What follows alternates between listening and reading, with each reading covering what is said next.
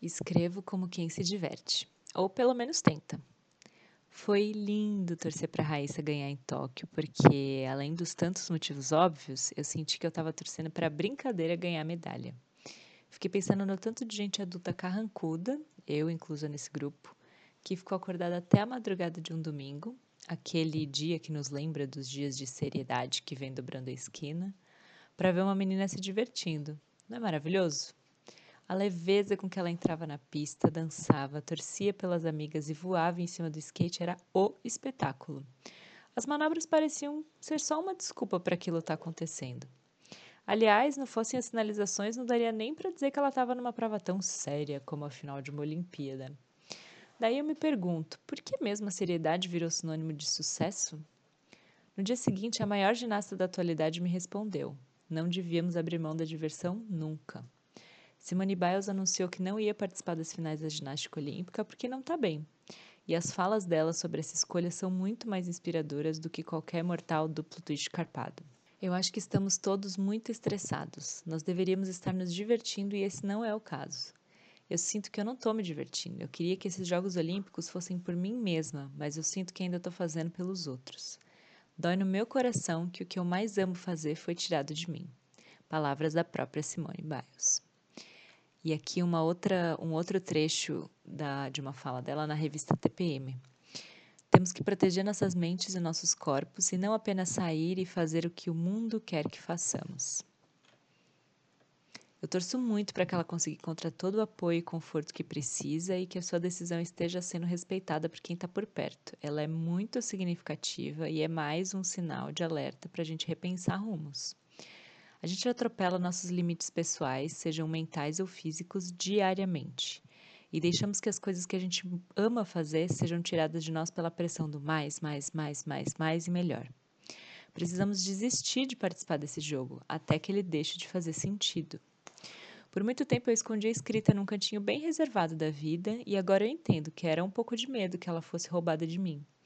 Queria que ela continuasse sendo meu lugar de diversão, de conforto e prazer, e não via como isso podia acontecer se ela fosse também meu ofício. Só que isso é muito doido, né? Porque assim, coisas que são tão importantes pra gente acabam ficando à margem das nossas vidas, quando deveriam ocupar um lugar mais central.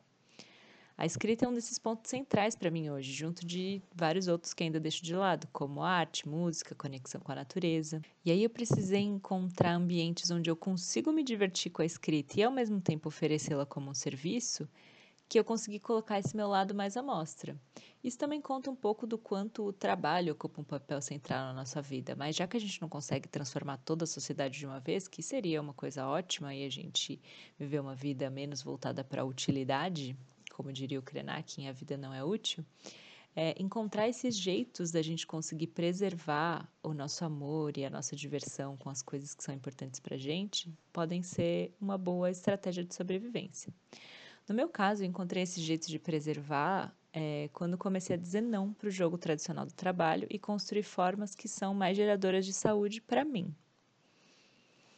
as Olimpíadas em geral endossam que a superação de limites a qualquer custo é o caminho para a glória. Mas será que é o único? E será que a gente precisa de glória? Isso me lembra a fala da Jenny Nunes em seu curso Descolonizando Afetos. Sério, esse curso é muito fundamental, procurem saber.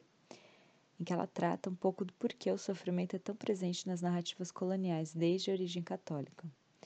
E nesse formato de disputa e exaustão é um rolê mega colonial. No curso, ela compara, por exemplo, como a demonstração de amor de Jesus tem um aspecto de sofrimento e sacrifício, morrer por nós na cruz.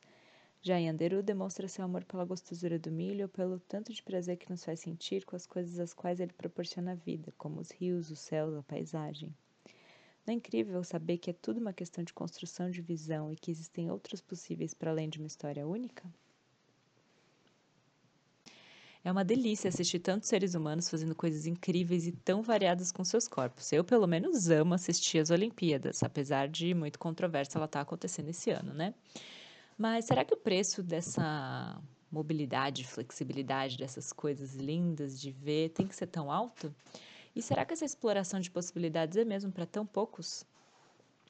O assunto da performance versus a diversão me persegue desde a infância, quando aparentemente eu não performava adequadamente na educação física. Uma professora minha de jardim de infância chegou a dizer que eu era mocoronga porque não sabia da cambalhota. E, aliás, não sei até hoje. Com isso, eu sinto que se fecharam muitas portas da diversão na minha vida. Não só esportiva, mas no geral. Anos mais tarde, voltei a me reencontrar com os esportes num lugar de saúde e eles vieram para ficar. Hoje eles são a corda que me tira dos buracos depressivos em que eu caio às vezes e fonte de muita diversão. Mexer o corpo é uma questão de saúde, mas, como tudo, pode ser veneno ou remédio.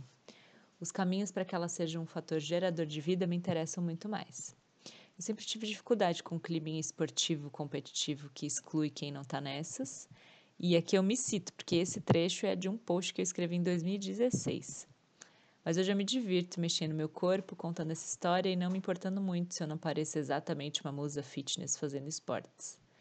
E nossa, como apoio faz diferença para chegar nesses lugares gostosinhos. Não podia terminar esse mês sem mencionar e agradecer infinitamente a Thaís Moura, que é dessas pessoas que incentivam de jeitos que mudam a vida e consegue a proeza de botar a gente para fazer abdominal dando risada. Esses dias ela soltou uma maravilhosa no meio de um exercício. Faz sua parte mais gostosa. Ficou assim, ó, que delícia. Que a gente consiga seguir buscando o gostoso da vida e mesmo que tenha que suar para conseguir, que a diversão nunca saia de vista. Nos vemos na próxima carta. Se cuide, se divirta. Beijinho. Saideira. Aquela hora da indicação para encerrar a festa.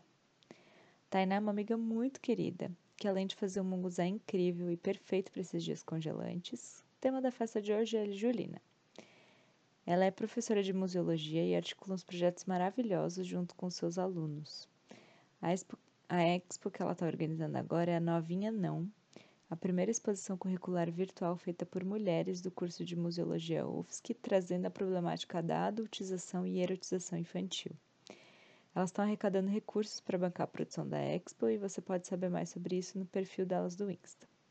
Ela vai ser inaugurada no dia 24 do 8 no Expo 9, o número 9, Inha Não, N-A-O, sem o tio, né? Expo novinha não.cfh.ufsc.br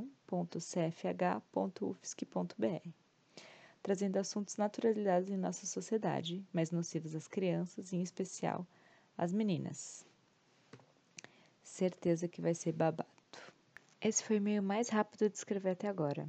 E isso não tem nada a ver com os tempos olímpicos. É que eu usei uma prática que faz parte dos encontros do Clube de Criadoras, em que a gente separa um tempinho para focar mesmo e escrever. Como o grupo ainda não começou, eu abri uma live no meu Insta e simulei algo parecido com a experiência. E rolou até que, viu? Se você quiser saber mais do clube, chega junto. As infos estão todas aqui nesse link.